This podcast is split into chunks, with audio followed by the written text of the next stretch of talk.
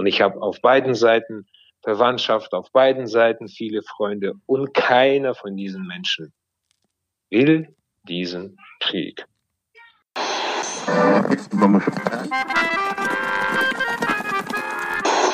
Sie empfangen Radio Almata. Steppenkinder, der Aussiedler-Podcast. Hallo Edwin, wie geht's dir? Hallo Ira, ich glaube, mir geht es wie so vielen anderen Menschen auch. Ähm, eine Mischung aus tiefer Besorgnis und Entsetzen äh, über das, was jetzt gerade passiert. Aber ich versuche mir auch äh, Hoffnung, ich weiß nicht, einzureden oder äh, irgendwelche Entwicklungen so zu deuten, dass es zu einem schnellen äh, Ende, einem besseren Ende äh, führen könnte in dieser Situation. Ich weiß nicht, wie du mit der Situation umgehst, im Sinne von, dass man so, ich weiß nicht, so in den ersten Stunden, ersten Tag so sich so gelähmt äh, gefühlt hat, so in einer Schockstarre. Wie, wie bist denn du damit umgegangen?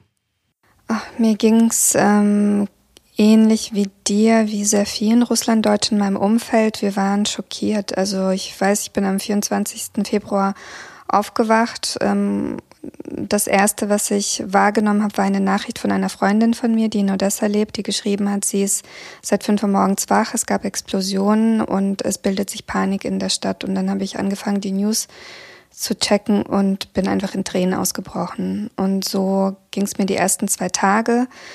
Ich war absolut schockiert und sehr, sehr besorgt um meine Freunde, habe sofort gesagt, okay, ihr müsst hier weg, also ihr müsst raus aus dem Land, was auch immer und hatte so das irrationale Gefühl, ich muss selbst in die Ukraine und ihnen beistehen.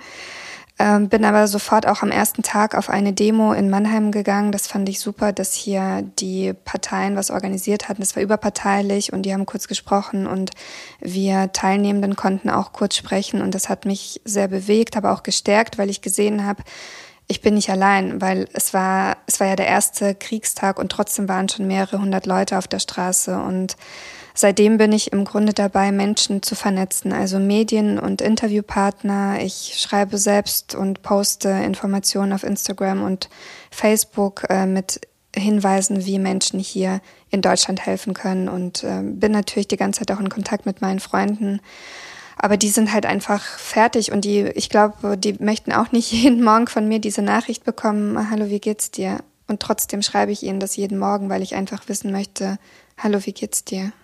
Wie nimmst du denn die Medien aktuell wahr? Also hm, haben sie jetzt auch einen Fokus auf uns gerichtet? Ähm, ja, haben sie. Also das wissen wir beide. Wie ist deine Wahrnehmung? Es ist natürlich jedes Mal, wenn es heiß hochgeht zwischen äh, Russland und der Europäischen Union oder dem kollektiven Westen, da ähm, richtet sich die Aufmerksamkeit oder das Interesse der Medien, der Öffentlichkeit auch auf diese große russischsprachige Gemeinschaft hier in, in Deutschland, beziehungsweise Gemeinschaft, also die große Gruppe von Menschen, die einen äh, postsowjetischen Hintergrund haben oder russischsprachig sind, um zu verstehen, wie sie so diese Situation wahrnehmen. Also es kommen immer so diese Vergleiche mit der türkischen Gemeinschaft. Wenn in der Türkei irgendwas los ist, dann guckt man auch, was die äh, Menschen mit einem türkischen Migrationshintergrund zur Politik von Erdogan meinen. Ne? Und da gab es tatsächlich einige Medienanfragen darüber, die äh, in die Richtung gegangen sind, wie gespalten sind denn die Russlanddeutschen. Ne? Also haben wir wieder die Situation wie damals mit dem Fall äh, des Mädchens namens Lisa und werden sie von russischer Propaganda jetzt in diese Situation durchdrungen. Ich finde es total berechtigt, dass man diese Sorge hat und das Interesse auch hat und da reinsehen will. Ich finde aber, wir sind an einem Punkt der Geschichte angekommen. Ich meine jetzt Geschichte im Sinne von Weltgeschichte, äh, der sehr dramatisch ist und ein großer Umbruch in unserer Gemeinschaft, in unserer westlichen Gemeinschaft, aber auch Weltgemeinschaft. Und da müssen wir uns Gedanken über einen gesellschaftlichen Zusammenhalt machen. Also auch in dieser Hinsicht eine positive Agenda setzen und zu gucken, was verbindet uns, wo ist Solidarität da und diese Solidarität auch erkennbar machen. Und ich sehe in unter den vielen Russlanddeutschen, also abgesehen mal von der Blase in den sozialen Medien, die mich umgibt jetzt persönlich, aber auch in der Nachbarschaft und hier in Detmold zum Beispiel vor Ort in der Region, dass sehr viele Menschen sehr schnell ihre Hilfsbereitschaft hochgefahren haben. Also äh, helfen wollen. Und ich sehe da auch ein großes Potenzial eben für unsere Gesellschaft mit der Herausforderung, die auf uns zukommt, mit den Menschen, die hier Hilfe suchen wollen. Gerade diese kulturellen, sprachlichen Kompetenzen auch uns helfen können, mit dieser Situation sehr gut umzugehen und da auch positive Zeichen auch für die Zukunft zu setzen. Ja, da sprichst du was Wichtiges an. Wir Menschen mit russlanddeutscher Geschichte und auch alle Menschen, die in Deutschland leben, die nicht Russlanddeutsche sind, aber diesen Post-Ost-Hintergrund haben, wir haben ja eine bestimmte Fähigkeit, die jetzt gebraucht wird, um den Menschen zu helfen, die jetzt aus der Ukraine zu uns kommen. Und das ist unsere Mehrsprachigkeit. Viele von uns sprechen Russisch und Ukrainisch. Ich hatte in meinem Slavistikstudium zwei Jahre Ukrainisch gelernt und ich habe noch nie mir Gedanken darüber gemacht, werde ich das jemals brauchen. Aber in den ersten Stunden, als es so heiß hochging, haben mich äh, Hilferufe äh, erreicht, wie komme ich jetzt aus Lviv an die polnische Grenze zum Beispiel? Was muss ich beachten? Und dann habe ich für mich so die Aufgabe gefunden, ich poste wichtige Informationen und dann habe ich sie auf Deutsch gepostet. Und da habe ich mir gedacht, die Menschen in meiner Blase sprechen aber nicht alle Deutsch. Schreibe ich das auf Russisch? Und dann habe ich gedacht, vielleicht wäre das in dieser Situation richtig, das auf Ukrainisch zu schreiben. Und dann ist mir eingefallen, ich habe ja zwei Jahre Ukrainisch gelernt. Und an der Stelle will ich auch meine ukrainische Lehrerin Olena Mikolaevna Novikova danken, die an der Ludwig-Maximilians-Universität am Institut für Slavistik heute immer noch Russisch und Ukrainisch unterrichtet. Und da habe ich zum ersten Mal konkret gebraucht und ich hatte zum ersten Mal so ein positives Gefühl. Da hast du eine, äh, eine, eine Sache äh, erlernt, die jetzt auch wirklich lebensnotwendig ist. Und das war ein positives Gefühl und hat mich aus dieser Schockstarre auch so ein bisschen rausgebracht. Mhm. Dennoch sitzen Freunde von mir heute die, zu dem Zeitpunkt, wo wir diese Folge aufnehmen, in Luftschutzkeldern, in Kiew, in Sumy, in anderen Orten der Ukraine. Und das tut echt weh. Das tut wirklich weh, weil man denen jetzt nicht unmittelbar helfen kann. Das kann ich gut nachvollziehen. Ich habe vorhin gesehen, dass heute Nacht Odessa angegriffen werden soll. Und ich, ich habe Freundinnen in Odessa, die sind nicht mobil. Das sind die Eltern die können nicht laufen. Ich weiß nicht, wie sie diese Menschen in einen Bunker bringen wollen. Deswegen hoffen wir, dass der Krieg bald zu Ende ist. Und heute möchten wir euch verschiedene Russlanddeutsche vorstellen, die aktiv sind, also die sich aus dieser Schockstarre befreit haben, in der wir uns auch die ersten zwei Tage gefühlt haben und die jetzt ganz, ganz aktiv sind und ganz viel dafür tun, dass zum einen der Krieg bald zu Ende geht. Also da gibt es ja verschiedene Möglichkeiten, darüber werden wir auch gleich was hören. Und zum anderen, äh, wie man diesen Menschen, die gerade bedroht werden, aktiv helfen kann im Land und auch hier bei uns in Deutschland. Wir haben versucht, ein breites Spektrum auch äh, einzufangen von Menschen, die verschiedene Sachen gerade unternehmen, auch um zu zeigen, dass es äh, viele Bereiche gibt, wo man sich auch engagieren kann und sich gerade in dem Augenblick auch engagieren sollte. Ja, unsere erste russlanddeutsche Stimme ist äh, Nathalie Keller aus Nürnberg. Sie ist äh, in der Politik aktiv und wird jetzt kurz in ihrem, in ihrem Statement beschreiben, was sie aktuell tut als Russlanddeutsche und grüne Kommunalpolitikerin zeige ich Solidarität vor Ort bei den Demonstrationen in Nürnberg. Das hilft einer Politik, den Rücken zu stärken, die sich für den Frieden einsetzt, aber zeigt auch unseren MitbürgerInnen mit ukrainischen Wurzeln, dass Nürnberg hinter ihnen steht. Aber es ist klar, Worte alleine reichen nicht aus. Wir als Kommune haben uns sofort zusammengesetzt in einem großen überparteilichen Netzwerk und dafür bin ich auch dem Oberbürgermeister sehr dankbar und als Partnerstadt Kharkivs auch richten wir eine Anlaufstelle ein zur Information über Unterstützung für die Ukraine. Wir sammeln Spenden. Es gibt eine große aktivistische Szene hier. Wir stellen Unterkünfte bereit für geflüchtete Personen aus der Ukraine und wie gesagt, es ist ein großes überparteiliches, solidarisches Netzwerk, wofür ich sehr dankbar bin. Aber ich möchte auch betonen, gerade als Russlanddeutsche ist es mir sehr, sehr wichtig, dass ich hier vor Ort auch mit Menschen ins Gespräch komme. Nicht nur unter Russlanddeutschen, sondern für alle Nürnberger und Nürnbergerinnen auch aufzuklären, dass es nicht die Russen sind, die den Krieg führen. Dass viele Russen gerade auf die Straße gehen, trotz der Repressalien, trotz der Drohnenverhaftungen und dagegen protestieren. Aber auch hier vor Ort habe ich erfahren, dass es bereits Anfeindungen gab, weil man russischsprachig ist oder russlanddeutsch. Und das äh, werde ich mir als Aufgabe ähm, hier weiterhin äh, bereit halten und auch das tun, dass ich hier vor Ort aufkläre, worum es eigentlich genau geht und nicht, dass äh, hier nur, wenn man russischsprachig ist, ähm, ich diesen Krieg hier haben will. Das ist mir extrem wichtig. Natalie spricht ein wichtiges Thema an, denn äh, wir müssen jetzt natürlich auch achtsam sein, was in unserer Gesellschaft auch neben dieser großen Solidarität auch möglicherweise an Hass entstehen könnte gegenüber Menschen, die eben diesen einen Hintergrund haben in, in den früheren, in der früheren Sowjetunion und jetzt aus Russland kommen oder aus der Ukraine kommen. Ich weiß nicht, wie ich mich fühlen werde, wenn ich in Zukunft jetzt in der Öffentlichkeit Russisch spreche mit meinen Freunden oder Verwandten, ob ich mich dann irgendwie ähm, beobachtet fühle oder irgendwie be beäugt fühle oder so. Ich finde, wir sollten auch souverän zeigen, dass es auch eine, eine äh, westliche, moderne, äh, europäische, russischsprachige Welt gibt. Und die ist wirklich äh, großartig, gerade wenn man auf Berlin guckt oder auf andere große europäische Städte. Und da ist Berlin wirklich wahrscheinlich sogar die äh, europäische Metropole, die äh, ein demokratisches, liberales, westliches, russischsprachige Kulturleben abbildet. Und das ist wirklich ein Schatz, den wir äh, haben in unserer Gesellschaft hier. Ja, auf jeden Fall. Ja, ich versuche auch in meiner Social-Media-Aktivität gerade immer wieder zu betonen, die russische Regierung ist nicht gleich die russischen Menschen. Das muss man einfach klar trennen. Viele Menschen in Russland möchten diesen Krieg nicht. Und sehr viele von uns haben Verwandte, Bekannte in beiden Ländern. Und äh, uns geht es, glaube ich, auch darum zu betonen, wir möchten Frieden. Wir möchten nicht gegen jemanden sein. Wir möchten, dass es Frieden gibt. Darüber habe ich mich auch mit Juri Dietz unterhalten. Er ist Schauspieler und äh, er lebt in München ähm, und arbeitet auch in, in, in Deutschland, Österreich, verschiedene Filmprojekte, Theaterprojekte. Und genau darüber habe ich mich mit ihm unterhalten, denn äh, Juri hat sowohl Familie in Russland als auch in der Ukraine.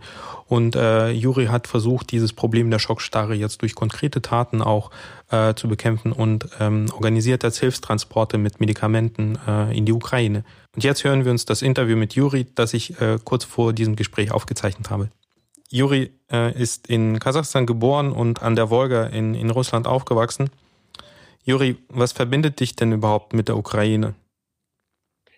Mit der Ukraine verbindet mich ähm, ähm, ein, ein, Teil meiner Familiengeschichte und zwar meine äh, Großmutter äh, väterlicherseits, die kommt aus der Ukraine, die äh, lebte nicht weit von Odessa. Ähm, Genau, die kommt aus einem äh, Ort Glickstal. Ja, also das, deswegen sage ich, das für, also allein, dass ich das weiß, verbindet mich stark ähm, ähm, ja zu der Ukraine oder ich spüre diese Verbindung ganz stark und als ich zum ersten Mal in Kiew war, in der Ukraine war, ähm, da hatte ich auch dieses Gefühl auf auf einmal gehabt. Es gibt so Orte, die, ich weiß nicht, an denen man ist und, äh, und auf einmal etwas spürt, das man äh, nicht äh, so erklären kann oder nicht in Worte fassen kann, aber dieses irgendwie ganz, dieses irgendwie sehr, sehr ruhig und zufrieden sein und so, äh, genau, das habe ich äh, gespürt dort ist ähm, eine der wenigen Orten, wo ich mich so gut und wohl gefühlt habe bis jetzt. Und ich war schon in mehreren Ländern unterwegs und ähm, das hat mich auch gewundert so ein bisschen. Ne? Mhm. Genau, vielleicht liegt es in den Genen oder so oder in diesem Wissen, dass ich weiß, dass meine Großmutter nicht weit von Odessa kommt. Wie auch immer. Du bist aber auch sehr nah an den äh, Ereignissen gerade, denn äh, deine Frau ist äh, Ukrainerin und genau. äh, du hattest ja auch an vielen Theaterprojekten in der Ukraine auch äh, teilgenommen. Wie erlebst du gerade die Situation? Das ist sehr, sehr, sehr schlimm, sehr schlimm, was da passiert. Und wir werden mehr oder weniger ähm, jede halbe Stunde abgedatet, was dort wirklich passiert.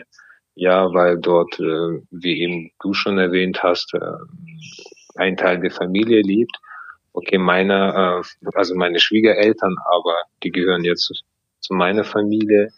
Und natürlich viele Freunde, auch ähm, Schauspieler oder andere Künstler, die gerade entweder auf den Straßen kämpfen oder irgendwo in Bunkern sitzen und ausharren müssen und versuchen zu überleben. Natürlich, ich finde, das ist eine menschliche Katastrophe, die gerade passiert.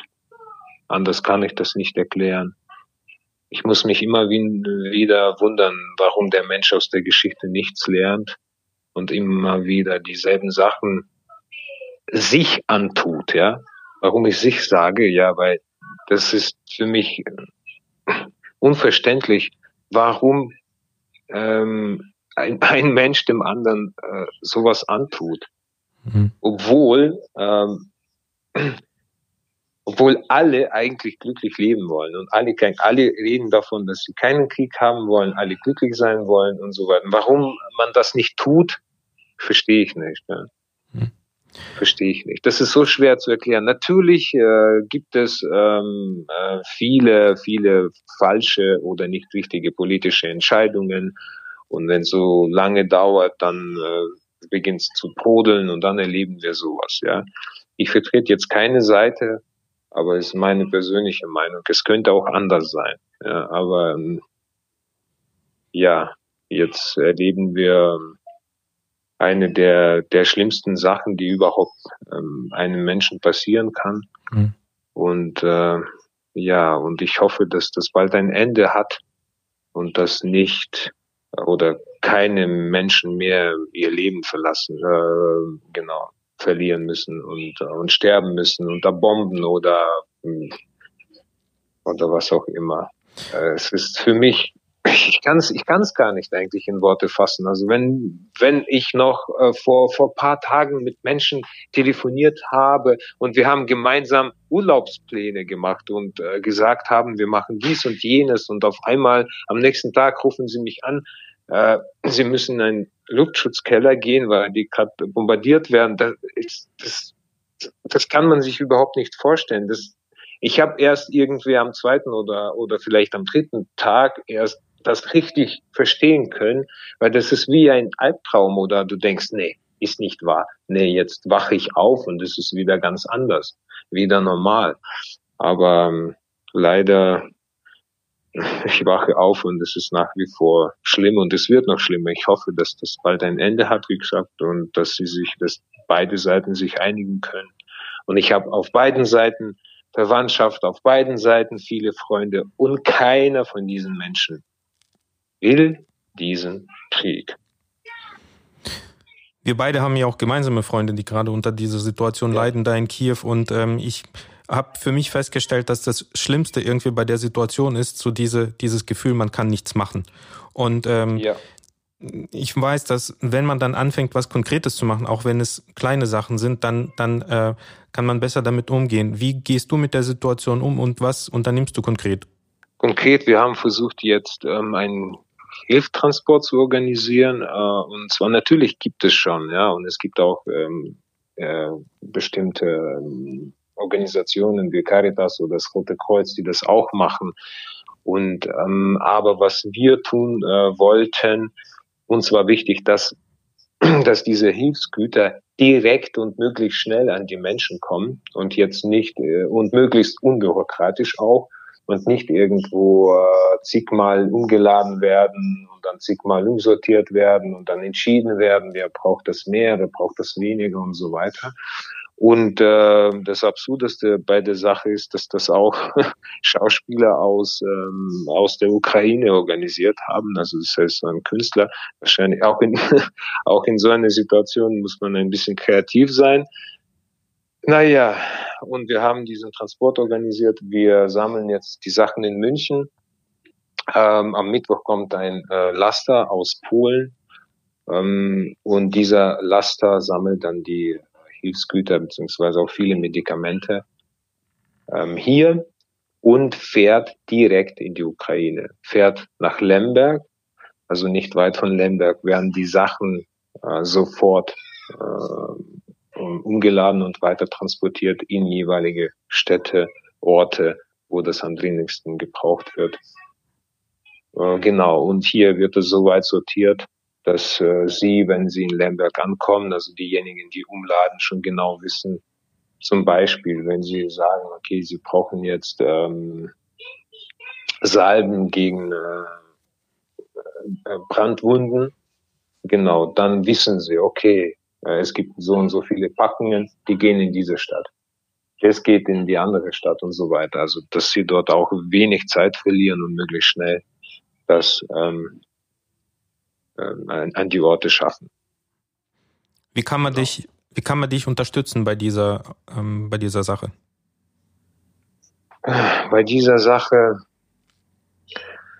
hm, entweder, also wir wollten kein, also wir nehmen grundsätzlich kein Geld, das war uns wichtig, weil ähm, mit dem Geld entweder äh, aber es wird dann wieder bürokratisch, ja. Dann muss man halt ähm, viele spenden und wollen einen Nachweis haben, wohin mit dem Geld und so weiter. Und ich bin da sehr vorsichtig bei dieser Sache, weil und dann habe ich auch nicht die Zeit dafür, dass ich dann für jeden Cent an jeden anrufe und sage, pass auf, jetzt habe ich für diese und, und so und so viel Euro das gekauft, dein Geld ist aufgebraucht, eine Kopie machen. Das wird dann super bürokratisch. Deswegen haben wir uns entschieden, kein Geld anzunehmen, sondern direkt äh, auch den Menschen so weit äh, weiter zu kommunizieren, dass sie selber die Sachen einkaufen und uns bringen.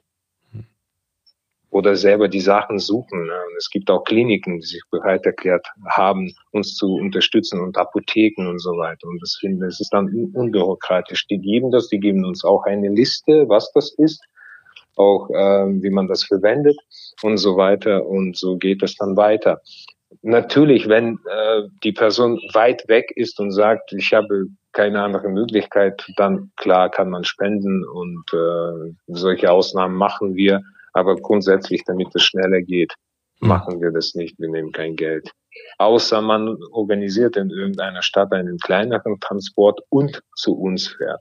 Von meiner Seite wünsche ich uns allen, uns allen, äh, dass wir wirklich in Frieden weiterleben und dass unsere Kinder und Enkel und weitere Generationen endlich mal begreifen, dass das nicht der Weg ist, den wir gehen sollen. Und dass wir alle in Frieden leben. Das wünsche ich mir wirklich und uns allen vom ganzen Herzen. Danke, Juri. Gerne. Ja, das finde ich sehr schön, dass Juri ja eigentlich aus dem Kulturbereich kommt und jetzt humanitäre Hilfe leistet und sich hier einfach Welten treffen, indem er sein Künstlernetzwerk aktiviert und sie dann gemeinsam etwas schaffen. Und um die Kultur geht es auch bei unserer nächsten Russlanddeutschen. Das ist Katharina Martin.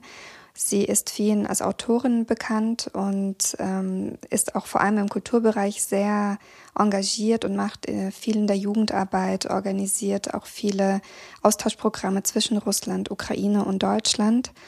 Und äh, was sie aktuell tut, um zum Frieden beizutragen und für ein Wir in Deutschland beizutragen, das erzählt sie uns jetzt.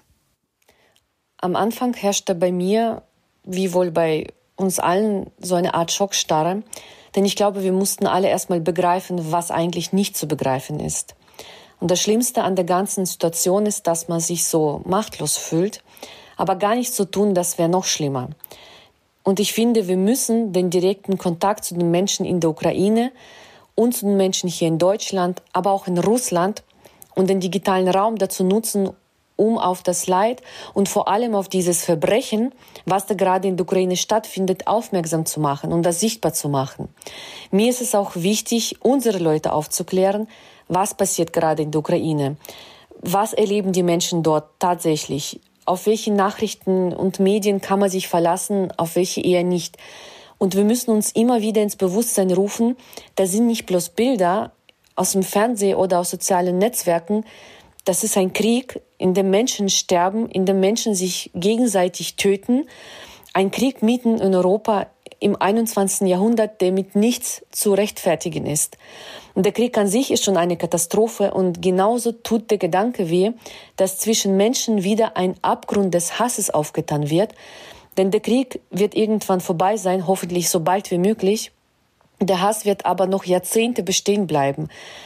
Und wir sollten uns mal vor Augen führen, wie viele Jahrzehnte es zum Beispiel gedauert hat, die menschlichen Beziehungen zwischen Deutschland und Russland nach dem Zweiten Weltkrieg zu stabilisieren oder zu normalisieren. Und denkt da jemand über diese schrecklichen Folgen für die nachkommenden Generationen nach? Wir Russlanddeutsche müssen es ja wissen, denn unsere Großeltern haben Ähnliches erlebt. Und wollen wir wirklich, dass sich das alles wiederholt? Daher ist es mir persönlich sehr wichtig, dass wir diesem Hass nicht verfallen und auch ganz genau differenzieren, wann wir auf Emotionen und wann wir auf Informationen setzen sollen.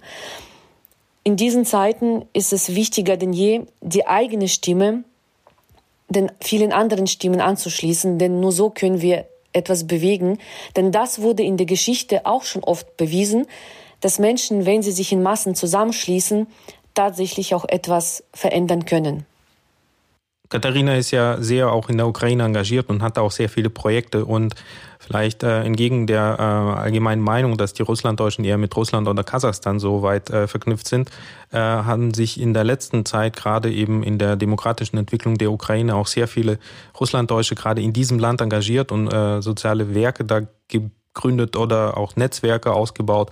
Und eine davon ist äh, Vera äh, Voronyuk Vera Voronyuk lebt hier in Detmold und äh, ist auch dem Museum sehr verbunden. Er, sie hilft uns bei äh, Veranstaltungen mit Catering, mit, äh, mit anderen Sachen. Und Vera hat aber ein äh, soziales Bildungsprojekt in der Ukraine zusammen mit ihrem Mann gegründet in der Stadt Tschernivtsi.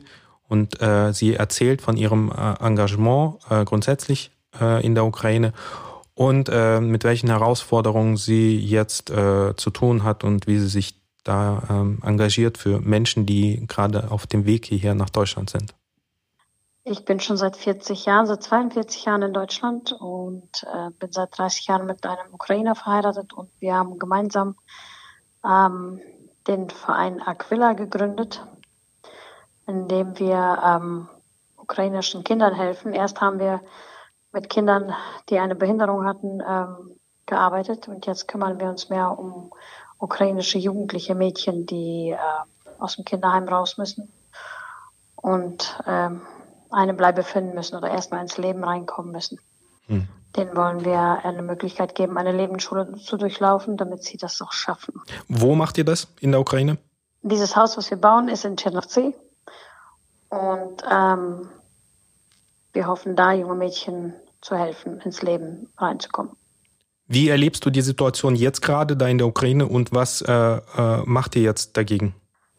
Es ist erstmal unvorstellbar, was da passiert. Wir sind äh, völlig ähm, starr vor, mm, vor Angst. Ich meine, es hat sich jetzt schon ein bisschen äh, gelegt, aber wir konnten es gar nicht begreifen, was da so abgeht. Und was wir jetzt machen, äh, wir wollen einfach praktisch helfen. Ähm, wir haben einige Leute schon aus der Ukraine rausgeholt, äh, haben sie von der Grenze abgeholt und sie sind jetzt hier bei uns. Und wir versuchen ähm, einfach so Hilfe zu leisten in dieser ganzen Misere. Hier in Detmold, was sind denn das für Menschen? Sind das äh, Deutsche aus der Ukraine oder sind das einfach nur Ukrainer? Ähm? Äh, das sind Ukrainer, das sind äh, junge Mütter mit Kindern äh, und das sind äh, Geschwister von unserem Bekannten. Und ähm, die haben uns gebeten, die abzuholen, weil die Geschwister selber in Italien leben und wir haben jetzt die abgeholt. Das sind äh, 16 Personen insgesamt und die nächsten 16 Personen stehen schon äh, in Chisinau, die auch jetzt unterwegs zu uns sind. Und wir haben auch noch mehrere Familien, die angerufen haben. Also es kommen eine Menge Leute. Wie erlebst du denn die Solidaritätsbereitschaft der Russlanddeutschen hier vor Ort in Detmold, in Lippe? Also es werden sehr viele Anrufe getätigt. Also ich komme kaum nach, ähm, sie alle zu beantworten. Jeder ist irgendwie bereit zu helfen, äh, Menschen aufzunehmen, ähm, Spenden. Wir haben unheimliche ähm, hohe Spendenbereitschaft erlebt in den letzten Tagen und auch ähm, Sachspenden kommen sehr viel zusammen, wobei wir schon ein bisschen stoppen müssen, weil das dann zu viel wird. Ähm, ja, äh, überhaupt die Solidarität ist äh, sehr, sehr hoch. Wie kann man denn konkret eure Arbeit unterstützen? Konkret, äh, wir haben jetzt so viel Hilfe bekommen, so dass wir jetzt momentan mh, hm, alles haben, was wir brauchen. Äh, wenn man natürlich Geld spenden will, äh, wir wissen, dass das, was wir jetzt tun, noch nur der kleine Anfang ist. Ähm, wir werden noch sehr viele Aufgaben haben, wenn wir hoffen, dass der Krieg nicht lange dauert dann werden wir alle Hände voll zu tun haben und werden helfen äh, beim Auf Wiederaufbau und Menschen einfach wieder äh, ein Leben zu ermöglichen. Vielen Dank, Vera. Wir wünschen euch äh, viel Kraft und äh, Zuversicht auch in, bei dieser Arbeit. Vielen Dank, Edwin. Vera singt so schön auf Ukrainisch. Die singt ukrainische Volkslieder obwohl sie in den kirgisischen Bergen aufgewachsen ist. Das ist so schön. Das verdeutlicht doch, wie multikulturell wir alle sind, aufgrund unserer Geschichte. Und das ist, das ist unser Vorteil jetzt in dieser Situation, denn wir sprechen ja nicht nur Ukrainisch und Russisch, einige von uns zumindest, sondern wir haben, glaube ich, auch ein gutes Verständnis für die Kultur und eben die Herkunft der Ukrainerinnen und Ukrainer, die nach Deutschland kommen werden und äh, ja erstmal Unterstützung brauchen werden. Wer konkret Vera unterstützen will, da äh, kann im Internet nach äh, ihrem Verein suchen, Aquila e.V. hier in äh, Ostwestfalen-Lippe. Ich schlage vor, dass wir eher alle Initiativen, die jetzt in den Gesprächen erwähnt werden, auf die Webseite russlanddeutsche.de äh, setzen und in die Show Notes. Und wenn ihr da unterstützen möchtet, könnt ihr das, solltet ihr das sogar unbedingt machen. Natürlich sorgen sich auch Aussiedler beziehungsweise Deutsche, die aus den postsowjetischen Ländern stammen, um die äh, Angehörigen der deutschen Minderheiten, die noch drüben geblieben sind, äh, insbesondere jetzt gerade in der Ukraine, die bisher die Möglichkeit nicht genutzt haben, auszusiedeln, aber jetzt eben in dieser Situation feststecken und äh, versuchen alles Mögliche jetzt äh, zu unternehmen, um jetzt so schnell wie möglich auszusiedeln. Und da hat die Bundesregierung ganz äh, kurzfristig ähm, das Prozedere geändert und hat eine Härtefallregelung eingeführt. Vitaly engagiert sich gerade dabei und versucht eben seine Netzwerke zu nutzen und seine Kenntnisse in dieser Frage, um diesen Menschen zu helfen. Wie das geht, erzählt er in seinem Statement. Die Arbeitsgemeinschaft deutscher Minderheiten AGDEM in der Fuyen äh, ist eine Solidargemeinschaft aus äh, Selbstorganisationen der Deutschen, die in Europa, in dem ehemaligen Sowjetunion, also die heutigen GOS-Staaten, ähm, tätig sind für die Deutschen, die in jeweiligen Ländern leben. Und ähm, für uns war es wichtig, jetzt bei dieser Aktion ähm, die Menschen, die aus der Ukraine flüchten und zur deutschen Minderheit gehören, einfach die äh, mögliche Hilfe beim äh, Transport nach äh, Friedland zu dem Aufnahmelager äh, zu gewährleisten. Und da waren die äh, die deutschen Minderheiten in Schlesien, in äh, Karpaten und äh, Rumänien äh, so weit, dass sie diese Transport äh, übernehmen wollten, äh, was wir auch natürlich sehr begrüßt und sehr ähm, äh, gleich in Anspruch genommen haben. Ähm, es ist aber so vorgekommen, dass äh, eigentlich die Hilfe, die äh, Menschen an der Grenze bekommen äh, und die Verwandtschaft, die von der Grenze die ähm, äh, Ankommlinge abholt, äh, diese Transportsache eigentlich nicht unbedingt notwendig gemacht hat, obwohl wir das trotzdem anbieten. Aber die Menschen haben gehört, dass bei uns die Hilfe ist oder Hilfe vorhanden ist und äh, versuchen einfach bei mir alles abzufragen, was, äh, was, was möglich ist. Also ich bin seit drei Tagen so etwa äh, fast 24 Stunden in Gesprächen. Die sind natürlich auch viele sehr verwirrt und fragen solche Sachen wie zum Beispiel die Männer in dem Alter ähm, zwischen, ne, also die jetzt nicht ausreisen dürfen, äh, abgeholt werden können oder doch rausgenommen werden können, wie äh, unterwegs äh, die Übernachtung organisiert werden kann, was zu machen, wenn man jetzt äh, Verwandtschaft hat und erstmal bei Verwandtschaft untergebracht werden soll und so weiter und so fort. Und dank äh, große Gemeinschaft von diesen deutschen Minderheiten und große Hilfsbereitschaft in Deutschland, in Polen, also in, in jedem äh, Land, äh, in dem sie unterwegs sind, ist es eigentlich so, dass wir überall an jeder Ecke jeder Familie momentan untergebracht haben, jeder Familie helfen konnten. Also inzwischen rechne ich so mit etwa 33, 34 Familien, die wir jetzt betreut haben.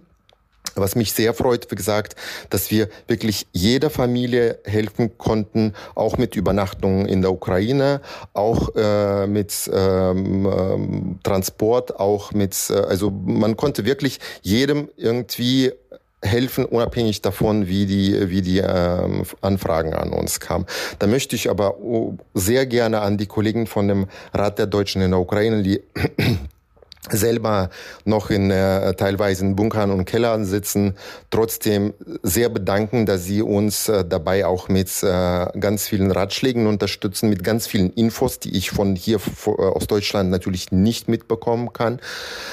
Und ähm, da äh, ist zum Beispiel die Hilfe von äh, Frau Types, also von Julia, die in Mukachevo sitzt und ein humanitäres Zentrum leitet und ganz, ganz viel Informationen als Abgeordneter des, ha des Staates äh, Mukachevo auch ist, ähm, zur Verfügung stellt, äh, ist unglaublich nutz, nützlich und ähm, notwendig. Es tut mir leid, ich, wie gesagt, äh, sehr lange im Einsatz und manchmal so in Quabadeutsch reden muss. Also ich bin selber zu meiner Person äh, ähm, Mitarbeiter von der AGDM.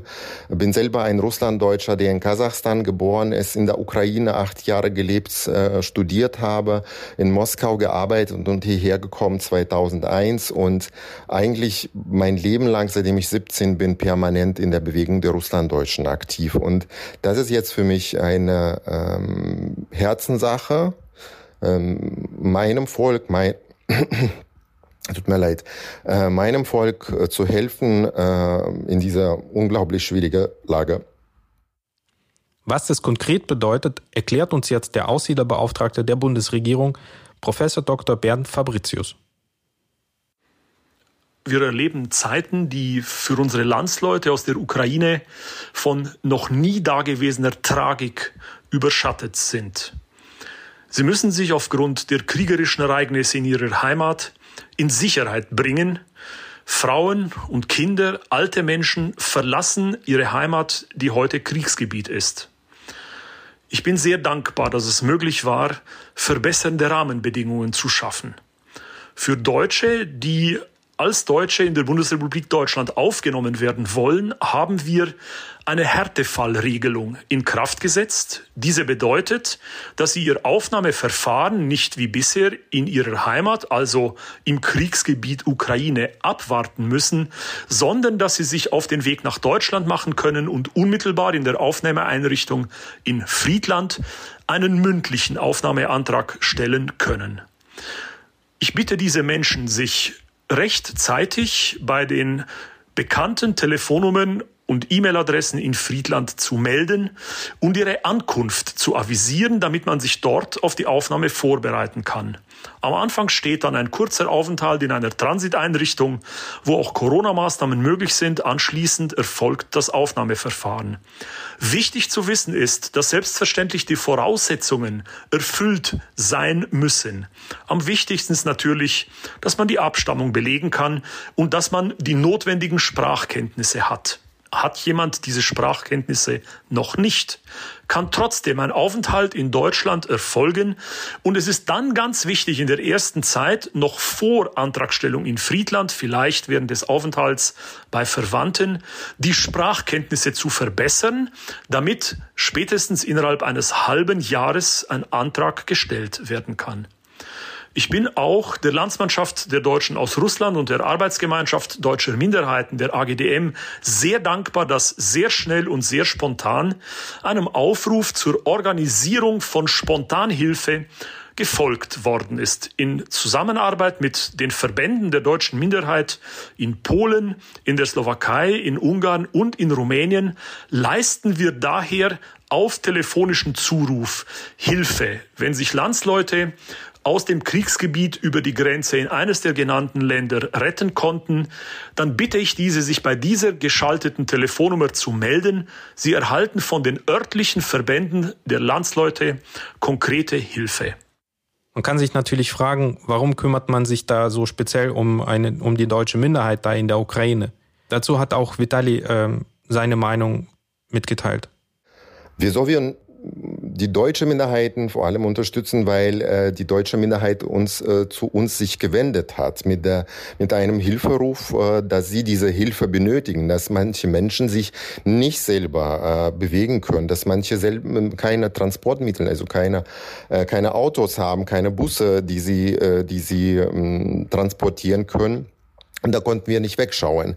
Da äh, hat unser Sprecher der äh, Arbeitsgemeinschaft, äh, Herr Gaida, selber ein Schlesierdeutscher, also in Polen vor Ort, äh, gleich angefangen, äh, diese Sache irgendwie gerade zu winken. Und die zweite ganz wichtige Sache, dass wir diese Instrumente und diese Struktur haben, also Instrumente in dem Sinne, dass wir äh, diese Gelegenheit jetzt haben, die nach Friedland zu diesem Aufnahmelager zu schicken, zu bringen, äh, wo äh, diese ähm, Verfahren jetzt äh, als, als Härtefall ähm, vor Ort ähm, gelöst werden kann, einen Status von einem äh, Spätaussiedler zu bekommen, also zu beantragen und zu bekommen.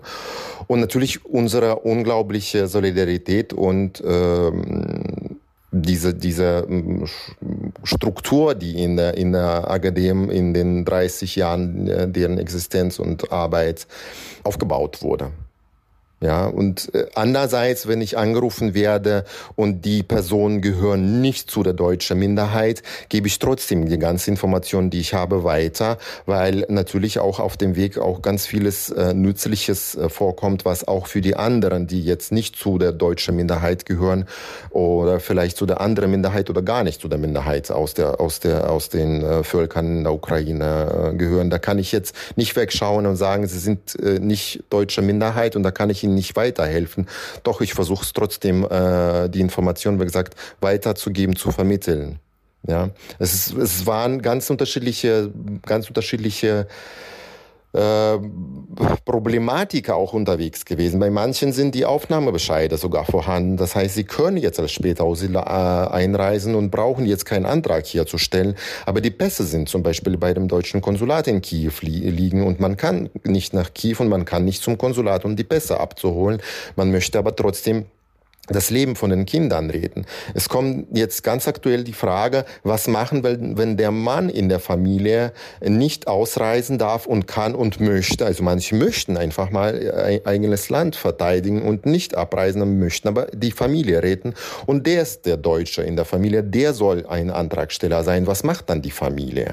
Und so weiter. Das sind einfach mal die Sachen, die jetzt unterwegs äh, einerseits schwierig zu beantworten sind, andererseits äh, äh, da verweise ich einfach die Menschen an die BFA, an diesen humanitären Zentrum in Mukachevo, an den Rat der in der Ukraine, an Deutsche Bahn, einfach die jetzt kostenfreie äh, Karten anbieten und so weiter. Diesen Infopool ist ganz wichtig, was wir organisiert haben und ich finde, dass wir äh, sehr rechtzeitig und äh, sehr gut ähm, äh, diese Aktion Minderheiten helfen Minderheiten organisiert haben. Und ich möchte nochmal bei allen äh, Beteiligten mich bedanken, bei den, bei den Selbstorganisationen der Deutschen in Schlesien, bei den Selbstorganisationen der Karpatendeutschen und äh, in Rumänien Ungarn, äh, allen, die unterwegs äh, uns helfen, uns unterstützen. Vielen herzlichen Dank.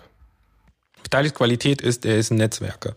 Und der äh, spielt gerade in dieser Situation seine Qualitäten hier äh, volle aus. Also der verknüpft Leute und das jetzt nicht nur unter Russlanddeutschen ähm, oder ähm, den ähm, Menschen, die aus der Ukraine stammen und in der Ukraine, sondern er nutzt das große Netzwerk von deutschen Minderheiten in, in Europa. Und äh, in dieser Situation ähm, zeigt sich, wie wichtig das ist, eben solche übergreifenden, übernationalen Netzwerke zu haben, um da auch Solidarität zu zeigen. Ja, das merke ich auch gerade extrem bei dem Bessarabien-deutschen Verein aus Stuttgart, mit dem ich in Kontakt stehe. Die äh, waren ohnehin in den vergangenen Jahren super aktiv in Bessarabien, das ist im Süden der Ukraine und dort haben bis 1940 Deutsche gelebt. Und ähm, es gibt zum Beispiel ein kleines Museum dort zur deutschen Geschichte. Und ähm, ja, viele, zum Beispiel wurde eine Kirche in Salata, eine deutsche Kirche wieder restauriert und die sind auch in dieser Situation mega aktiv und haben Busse organisiert, die an die Grenze Rumänien, Ukraine fahren und da täglich Leute abholen zu so einem kleinen Auffanglager in Rumänien. Und diese Leute werden dann nach äh, Stuttgart gebracht und gleichzeitig fahren sie auch immer Hilfsgüter runter.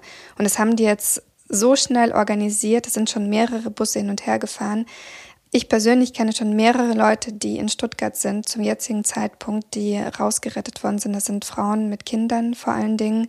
Und ähm, diese Netzwerke, die sind extrem wichtig. Selbst wir können ganz, ganz viel unterstützen, indem wir auch Menschen zusammenbringen, indem wir zum Beispiel Leute kennen, die aus Odessa raus möchten und wir die verknüpfen mit diesen Organisationen. Und bei dir sind es Leute aus Kiew und Lviv. Und so habe ich den Eindruck, dass jeder etwas tun kann. Und selbst wenn er über solche Netzwerke nicht verfügt. Jeder kann auf eine Demo gehen oder jeder kann Sachspenden in seinem Ort vorbeibringen oder wenn ein Schlafplatz hat, sich online registrieren und sagen, hey, ich kann ein, zwei Leute aufnehmen.